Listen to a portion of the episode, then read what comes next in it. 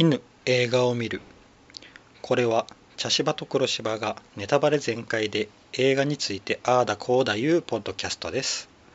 まだ映画をご覧になっていない方はご注意ください。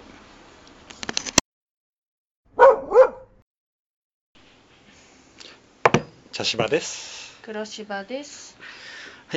第1回目は羊たちの沈黙について感想を語ります。はい。黒芝さんはい。羊たちの沈黙は前見たことあるんですか？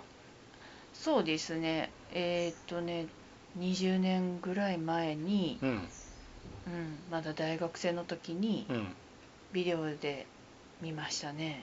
うんはい。僕も多分それぐらいかなそれぐらいの時に1回見てうん。で今回改めて見たわけですけど、うん。改めて見ると全然覚えているところがうんまあポイントポイントでは覚えていたんだけれど、うん。なかなかこう覚えているところがうん。うん。ほとんどなく新鮮に見れました。う。ん。うん、あとその20年前大学生の時には全く疑問に思わなかったところがうん。あれなんでこうなのって思うところが結構多くて、ああうん。私大人になったんだなってあ思いました。あなるほど、うん。そうですね、うん。多分あの時には気づかなかったうんというか、すごく疑問に思うところが、うん、多分だいぶ違ったかなと思います。そうそうそうう。ん、あのまずうん。僕がすごく疑問だったのがやっぱり、うん。クラリスの過去、ああはいはいはいはい、うん。それね。うん、あのー牧場にそうそうそう。あのおおお母さんのいとこのお家？そうそう。だっけ？そう、うん。両親が亡くなって10歳の時にうん。母親のいとこのところにうん。預けられて、そこで逃げ出したといううん。話、うん。うん、そんな人がどうして FBI の候補生になれるんだという話？ってでいうこと？というかあのうんすごくうん。あのレクター博士にうん。かなりうん。追い詰められて話をしたわけやけれど、うん。あの話がどこまで本当なのかっていうのがすごく引っかかったああなるほどね。うん。うん。あのまずうん。その羊が入れられていた小屋でうん。子羊が殺されていた、うん。でその中から1匹を抱えてうん。逃げ出した。うんそれをうん。すごくその母親のいとこといううん。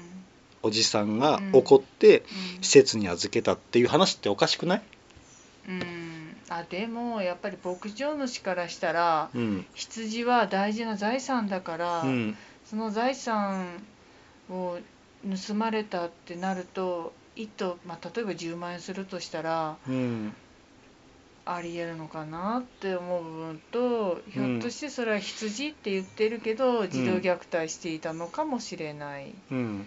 なっていうのあとそうなん僕もそれを思ったんよ。あの虐待を受けていたんやないかなと思って。でそのじそれをはっきり言うのが嫌だからうん。ああいう話に作り変えて。うんうんうん。まあ初めにレクター博士がね、うん。児童虐あのね性的暴行を受けてたんじゃないかみたいなそうことを振りで入れてたからしね。あとあうの、ん。えっと先生あのクラリスをあそこに連れてきたあの先生が、君のことが好きでセックスをしたいと思っているって、うん。わざわざこう振っとるに、全部だからあれはもものすごくうん。年上の人からのうん。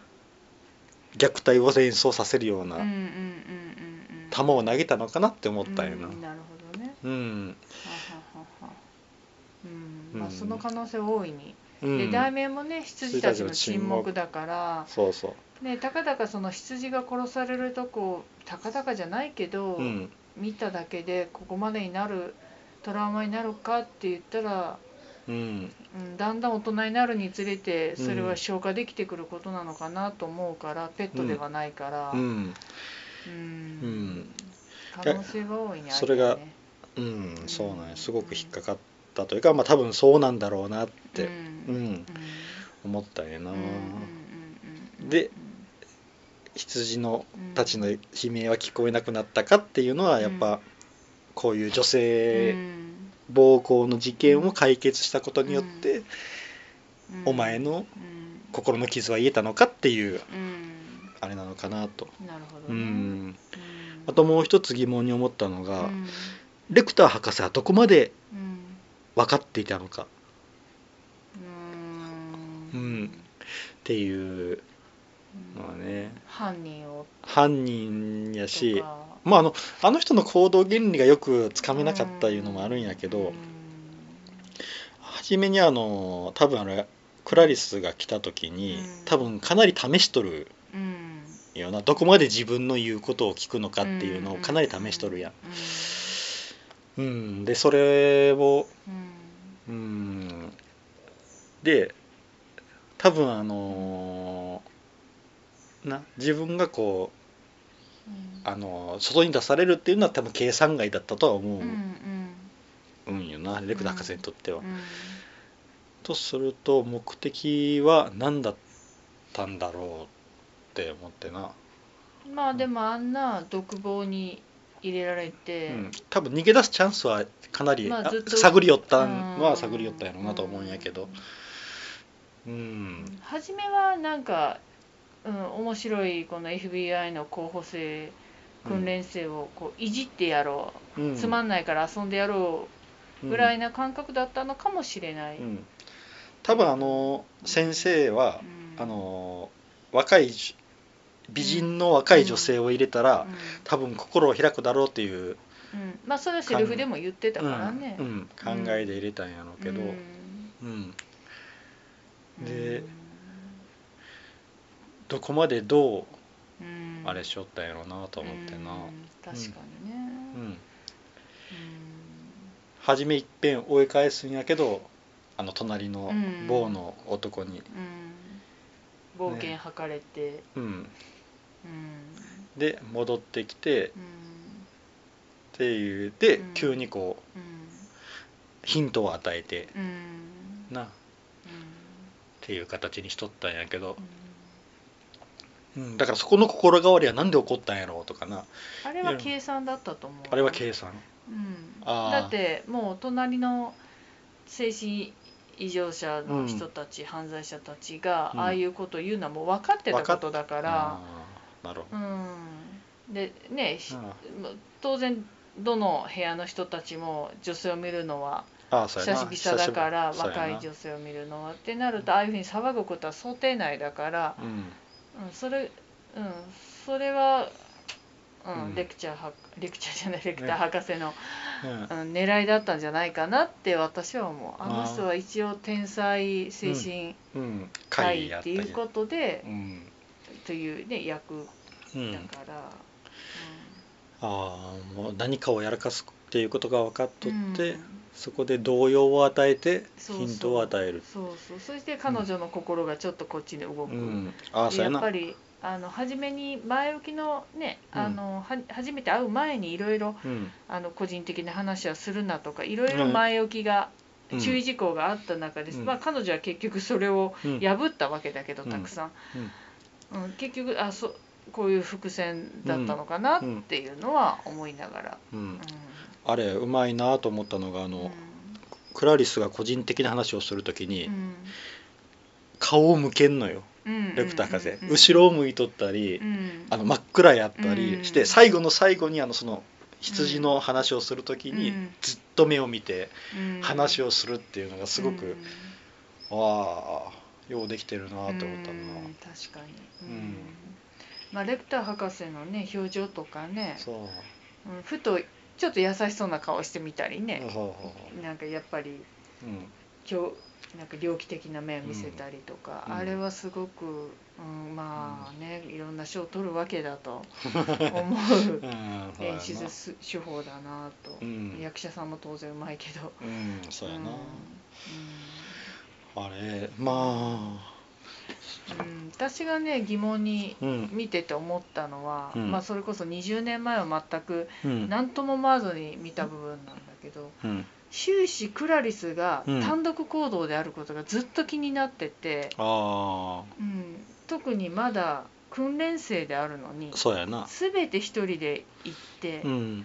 でその犯人で最終的に犯人だうんのお家に行くわけだけど、まあ、犯人の家と思わずに行ってるわけだけど、うんうん普通はああいうのはあそうやな。のせめて教官に当たる人なりせめて同じ訓練生の立場でもいいから、うんうん。2人うん。だって警察でも何でうもん。2人か3人ぐらいで行動してるのにうん。たかだかこんな訓練生レベルに全て1人にやらすっうん。ていうのはすごく疑問にうん思いながら、X ファイルでもモルダーとスカリやしな。うん、そうそう二人一組がそう。な基本やもんな。そうそうそうだからなんか、うん。まあねその分クラリスが際立ってはくるけれども、うん。まああの最後のあれに関してはただのあの裏取りみたいな感じで、うん。あのー関係ある人人のうん聞き込みっていう話やったけん、あれやけど、うん。まあね、であとまあねその最後のシーンでもその何？あの被害者の女の子が井戸の底にうん。いて、で本来だったら私だったら安全を確保した上で彼女を助けて助けを呼ぶだろうなと思うのに、うん。クラレスは一人でこう犯人を捕らえに行くっていうのは映画だからだけどでもなああまあでもあれは完全にもうだって打ち合いの状態やったけん、うん。まずやらんとやられるけんな。うん。あの状況はからなんかうんなんかちょっとなんだろうな危機管理意識が薄いな、FBI なのにって あ思う部分は要所要所で感じあながら、うん。あと警察もねなんか結構無防備だ。ね結局レクター博士を逃がしたのも警察があまりにもうん。警戒心がなさすぎるっていう、あのーな保安官が部屋の中で一斉に集まっとったりな。そんなにいらんやろ。ってそうそうそう。ななんなんだろう。無駄に警察たくさんいたり全然いなかったり、そうなんやな。あの、うん。なあれだけ警官あのうん。最後のレクター博士が捕ま、うん。逃げ出すところも、あれだけたくさん警官いるのにあのレクター博士のいる部屋には2人しかおらんかったりとかな。そうそうそうそう。ねえあのまああの当時だけどわかんないけど赤外線とか、うん。なんか有刺鉄線じゃな、うん。何あの電熱線っていうのかな、うん。あの電流が走るようなんとかやっとったらまた違ったんじゃないのかな、うん。とか思ったりとかうん。もうん。するけれど、ううんん。ね、そういうまあいろんな疑問はあるけれども、うん。まあ、物語の構成としてはすごく面白いしうん。私一番最後にあのレクター博士がクラリスに電話で言ったうん。あの今から友人を食事っうん。て言ったあのうん言葉は結構、うん、好き、ああ、うん、でちゃんと友人とじゃなくて友人をって言うんだって思って、でその友人が前通ったけんな。そうそうそうそう、うん。まあ友人じゃないけど友人じゃないけどね。ふ復讐やけどな完璧に。そうそうそうまあまあチルチルトンさんが通ったんやな。うんそうそう。あれは逃げよったんかな。やっぱもうあの完全に。うん。まあねあの、うん。K 警備員はいるかとかうん言ってたから、うん、逃げてたのがバカンス。うん、あれは明らかに海外だったから。そうやな。うん。うん。うん。まあ。どうなんだろうと思いながら、うん。ハバナかキューバキューバじゃないな、なんかその辺にまあちょっとあのアメリカじゃなさそうな感じやな。んったなか暖かそうな熱帯の国だなとは思ったけど、うんやっぱうあとあのバッファロービルよな、んうん。あれ結局あのうん。川で女性のうん。着ぐるみみたいなのを作りよったんやな。服。結局自分が女性になりたいから女性の皮でうん。自分がうん。こうそうな。身がかぶってかぶって女性になるっていうのをやりたかったんやな。でレクター博士が逃げる時もちゃんと顔の皮をっていう、そうあああそう。ああそこでちょっとつなげとるんやなと思いながらうん。うん、なかなかなんかサイコパスだなって、うん。うん。でもこの映画ができた、まあ、見た当時はここまそこまでこうサイコパス的な殺人というか事件っていうのが日本ではあんまりなかったからうん。ああこんなことあるんだぐらいなうん。感じだったけど今ね、うん。あれからもう20年経ってうんああ20年もっとかな。経って、うん、あのやっぱりなんだろういろんなねうん。信じられないような殺人事件とか事件がたくさん増えてるから、そうやね。ああなんかうん。ねいろいろ感じるものはありますね。まあでもさすがにうん。革で服を作ろうとはないけどそれねはないけど、うん、まあね、うん。うん、いろんなねうんあのだって左靴も左側だけ集める人とかあ犯罪者とかで、ねうん。道に生まれ変わった道になりたいという名言をうん。書いた犯罪者の方もいらっしゃるので、まあ別の意味で言っとるよな。そうそう。だからね 殺人までは達してなくっても、うん。やっぱりねいろんうなん。ちょっとねあの、うん。常識的に考えて変だなと思うような発想の人とかがまあちょっと目立ってきたかな。まああのあくまで噂うん。やけど、うん。あのうん。やっぱ表に出せる事件と出せない事件があるらしいけんな。ああまあそうでしょうね。うん。もしかしたらそう出せないの中には僕らが想像も及ばんようなことが起こっとったりするかもしれんけどな、うん。まあでもあのこの映画に関してはもう完全に、うん。まああのつかあの誘拐されたのが上院議員の娘っていうのもうん。あるけんな、うんあれやけど。うん。うん。ねあそうそうあのまあその犯人？うん。えっ、と誰バッファロービル。そうバッファロービルがね、うん。妙にあの犬を可愛がってたのもすごくなんか不思議だった。あ女の子に対してはうん。あんなにこう冷たくするというかひどいことをするくせに、あうん。自分の犬がね女の子に、が上手に誘導して井戸に落としてギギャンギャン泣いてる時にあはー「僕の犬は」ってやってたのがちょっとうん。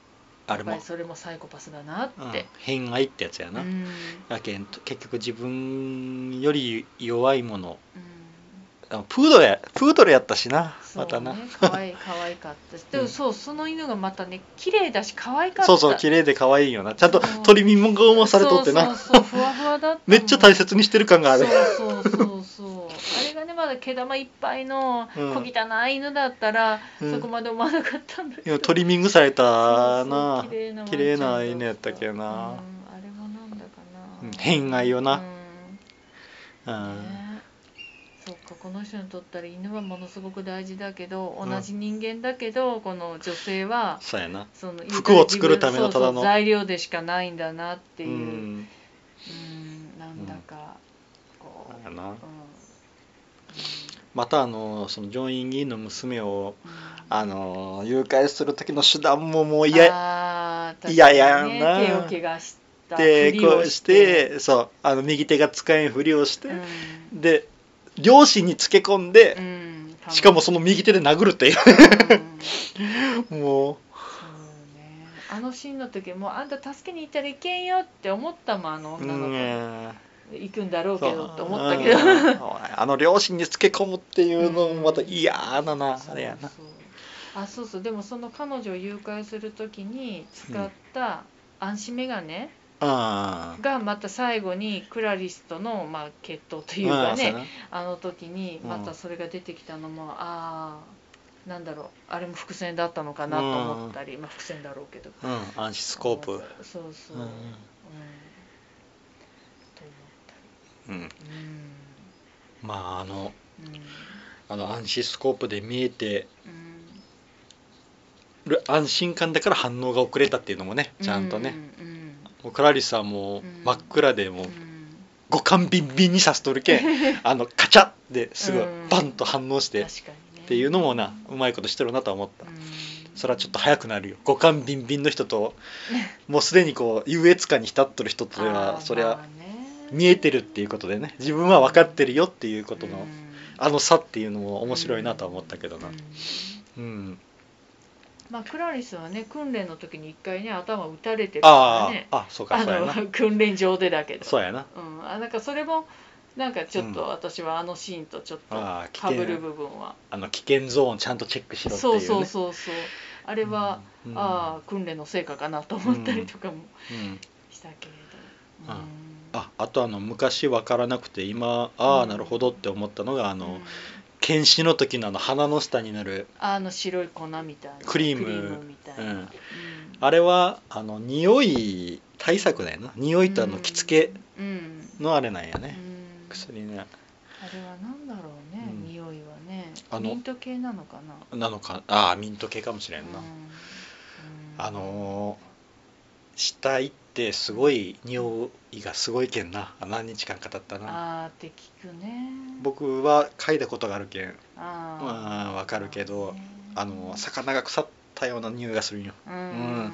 あれは確かにああいう対策をして袋開けんとうん。ちょっとそっとするというかうんうん。入ってしまう。あねうん、よく倒れるとかね、ううん。んしばらくご飯が食べれないとかいう話は聞くいやであのあれをパッと開けてあの死体を見るわけだからやっぱ着付けも入っとるんやろうな、うん。匂い対策とな、うん。うん確かにね、うん。あれはた昔見た時は分からなんだん。よ、あれなうん何やろう、ん。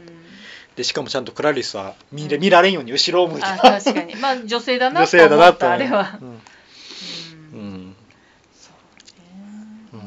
まあでも本当によくできた映画で、うん。ねまあ確かに映画だから細かいことを言うと気になるところはあるっちゃあるけれども、うん。内容としてはものすごくよくできているうん。映画でやっぱり今見ても、うん。うんいいなと思うしあとあの固定電話がやたら出てくるんだけど当時だから。でもその固定電話ならではの良さが、うん。うんうん。あのあるな、うん。うん、あれがす携帯があったらもっとスムーズなんだろうけど、うんスムーズにいかないからこその良さがそうや映画のな中に端々に出てるなと、あのーうん。なだって使いよった電話があの昔の古希みたいな大きいあそうそうそうそう電話やったりな。そうそう、う。ん。うん。あれで本当携帯があったらだって最後の対決なんかあもう意味ないもう意味ない。もんう携帯であれは電話せえっていう話にけどな。そうそうさ、うん。で、うん。うん、だからやっぱり携帯がないからこその良さがあるな。あるなって、うん。うん。思いました。なるほどな、まあ本当あのやっぱどうしてもあのちょっと戻るけどやっぱクラリスの過去やな。あれが絶対大きいはずなんよな。うん。うん。でディレクター博士はそれが分かっとったんやな。うでそこをつついてつついて自分の味方にんうん。やっぱ気に入っとったんよなレクター博士はな、うん。クラリスのことをな。うんうん、うん。でまあであのうんすごくこうなんやろ。揺さぶりがすごいなと思った。うんレクター博士。あのあのこう何かこうヒント的なことを言うてから、うん。あ次相手をけなしてから相手が帰ろうとしたらまたこう引きつけるようなことを言ったりとかうん。こう、なやっぱりそれはね心理学を学んだ人間の手法だなって、うん、ああそうなんや。いうことなのかなって思った、うん。うん。まあしんやっぱ結局心理戦だったから、うんそうやうん、やっぱり、ねうん。心理学の権威だからな、うね、ん、確かにあの上院議員に対してこううん。一回こうヒント的なことを言うて、でその後にこう、うん。お前はどこが痛むんだ」って、うん。娘亡くしたらで言うてその後にこう帰ろうとした瞬間に最後に一つとか言ってこう、うん。名前を言うたやん、うん。あれもその、うん。結局嘘やったんやけど、うん。あれを真実味を持たせるためのうんものやったんやな、うん。一回こうん。う悪口を言うてから、うん。その後にうん。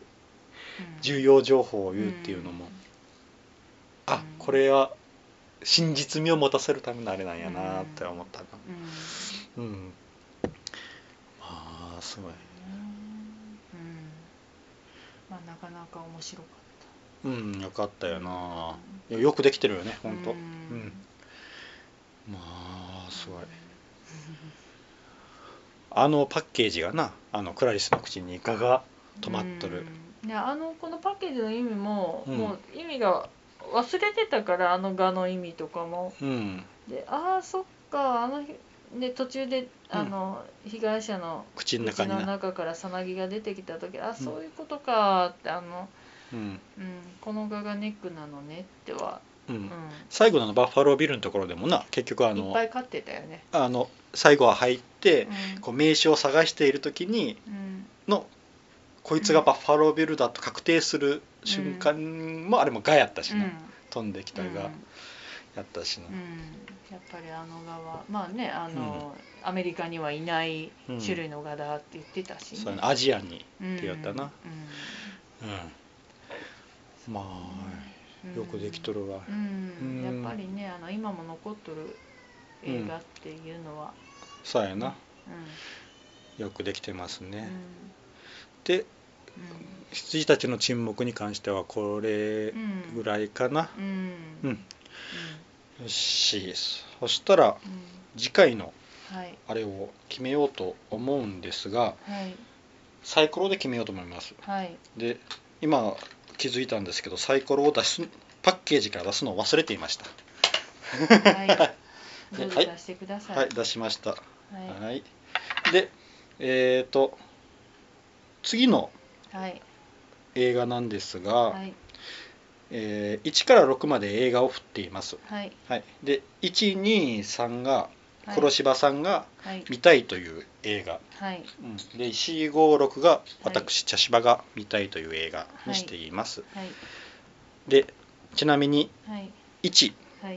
アメリはい。2はい。エスター。はい。3はい。まごころを君に、はい。はい。で、えー4タクシードライバーうん。